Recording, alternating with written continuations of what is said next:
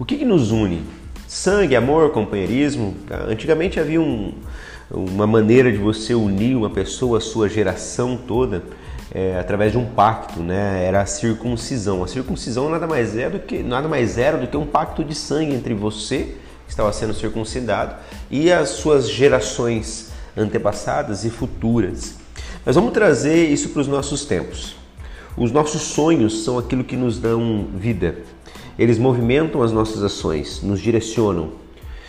E quando paramos de sonhar, paramos de viver.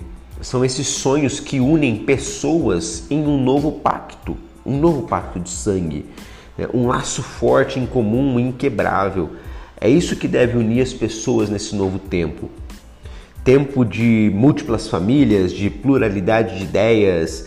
É, neste momento, um ideal é mais forte do que o laço de sangue. Duas pessoas do mesmo sangue não se unem tanto como duas pessoas com o mesmo ideal.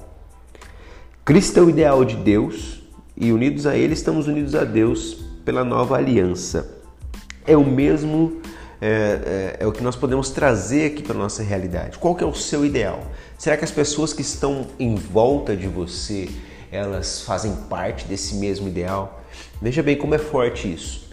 Duas pessoas com laços sanguíneos não são tão fortes quanto duas pessoas totalmente distintas, mas unidas em busca de um único ideal.